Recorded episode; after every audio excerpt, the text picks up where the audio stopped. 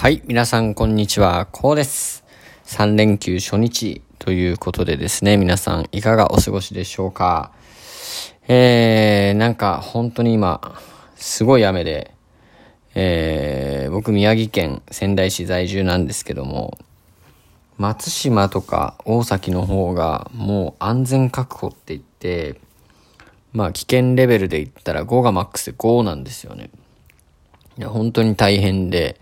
えすぐにこう避難しないと命に関わるっていう状況になってます。で僕住んでるところは、まあなんとかね大丈夫なんですけども、まあかなり激しい雨で、まあ1時間に80ミリという、えー予報が出ててですね、結構大変な状況になってます。なので、えっ、と、割と今日は、まあおとなしめに過ごしてるんですけども、まあなんとか、えーもう雨は降らないでほしいなというところですね。はい。で、えっと、パチンコの方はですね、まあ、先週の土曜日を最後に、えーこの平日は、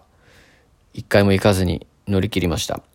その前まではね、ほぼ毎日行って雨で中ってたんですけども、一週間やめることできましたね。まあ、目標は本当に今年全部なんで、まだまだ序の口なんですけども、まあ、おそらく何回か行きたいっていう衝動に駆られる時が来ると思うんで、まずはこの3連休を乗り切ろうと思います。その分バイナリーをしっかりやろうかなと思います。で、あの、最近のね、あの、バイナリーなんですけども、えー、まあ、調子は割と良くて、えーこの前2万円入金して、まあ、そこまではいろいろ試しつつ、まあ、溶かしたりしてたんですけども、まあ、2万入金して、今3万6千円です。で、今日、まあ、6千円出金したんで、残高3万円っていう感じで、えー、まあ、ある程度もう手法も固まったし、メンタル状況も非常にいい感じなんで、あとはここから、ただただ、えーお金が増えていくだけっていう段階に、えーなってくれるかなと思います。まあ、かなり今は手法が機械的なので、えーまあ段違いに今までの手法に比べたら、えーメンタルはやられないかなと思ってるので、えー今日もこの後、えーさらにちょっとやり続けてですね、稼いでいこうと思います。まあ結構ね、5本停止ルールとかいろいろやってたんですけど、まあこの方法は、まあそういう停止ルールをやらなくても、えーとにかくエントリーチャンスが来たら淡々とやるだけっていう手法なんで、えーまあしっかりと増やしていけたらと思います。で、えっ、と、今日ね、あの、タイトル、変わりすぎっていうタイトルでつけたんですけど、これ何かって言ったらね、吉野家っすね。吉野家。今日、あの、久しぶりに吉野家行ったんですよ。で、なんか昔の吉野家のイメージってこう、オレンジ色の看板で、結構こう、なんていうんですかね、和の音楽がこう流れていて、うん、ちょっとなんかこう庶民的な空気ってあったじゃないですか。なんか日本風というかね。はい。なんかそういう感じの雰囲気だったと思うんですよ。うん。で結構すき家とかってこう明るい感じ、ポップな感じなんですけど、まあ吉野家はちょっと和の感じというか。うん。っていうね、なんかこう感じだったんですけど、めちゃくちゃおしゃれになったなと思って。なんかモダンな感じになってたんですよね。店内が。で、結構こうコロナ仕様というか、まあ開放的というよりかは、どちらかというとこう閉鎖的な空間で食べられるというか、まあ、僕は個人的にはすごく良くて、今まではちょっとこう気が引けたんですよね。なんかこう食べるときに。割とこうカウンターでこう向かい合って食べなきゃいけないみたいな感じだったんですけど、まあ今日行ったとこはその向かい合うとかじゃなくても一方向に向いて食べる。で、全部仕切られてて。で、テーブルとかもなんかこう、割とこう、なんていうんですかね、紺と、あと木の感じっていうかね、そういうモダンなテイストで、えー全部こう仕切られてる半個室みたいな感じで、えー仕切られてて、これはめちゃくちゃいいなって思いましたね。そしてね、やっぱなんかすき家がメニューすごい多いイメージあるんですけど、吉野家ってなんか種類少ないっていう、まあ、勝手にそういう風に思ってたんですが、まあ今日見たらね、すごい種類ありましたね。うん。またすき家と差別化してるなって思いました。うん。すき家ってなんかその牛丼の種類多いじゃないですか。なんか高菜明太とか、キムチとか、ニンニクの芽とか、あとベジ、トマトのやつとかね。うん。とかさ、なんかおろしとか。まあ、で、限定でいっぱいこういろんな種類出たりとかして、なんか牛丼の種類多いイメージあるんですけど、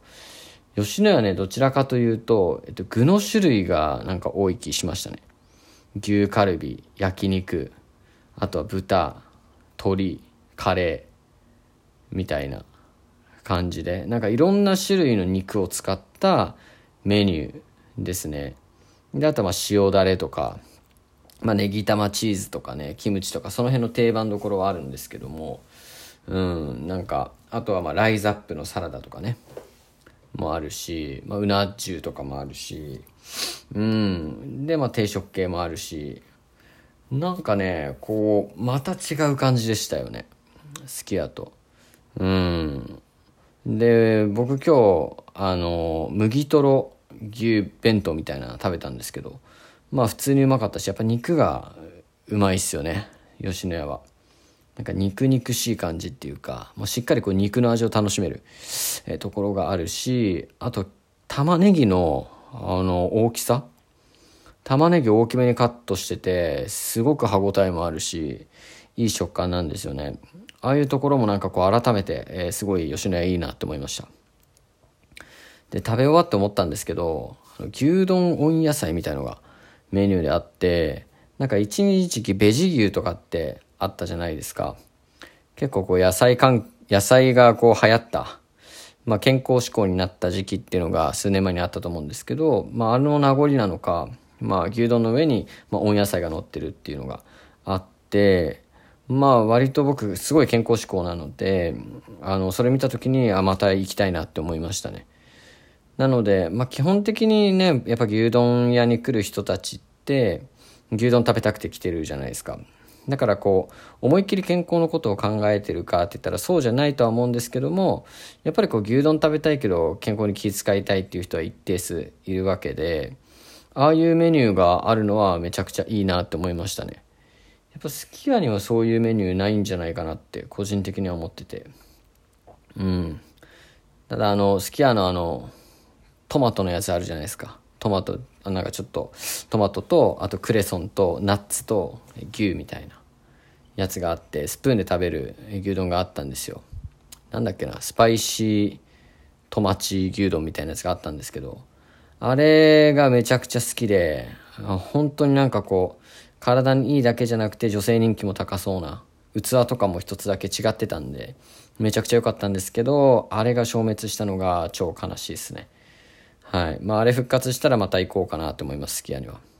はい。ということでですね、まあ、吉野家、えー、正直、まあ、外装が変わってたことは認知してたんですけど、あのー、まあ、それだけで入ってなかったんですが、まあ、思いっきり雰囲気も変わって、すごく居心地よくなってたんで、えー、また今後も行きたいなと思いました。はい。ぜひ皆さんも行ってみてください。では、えー、今日はこれで終わりにしたいと思います。皆さん、良い休日を。バイバイ。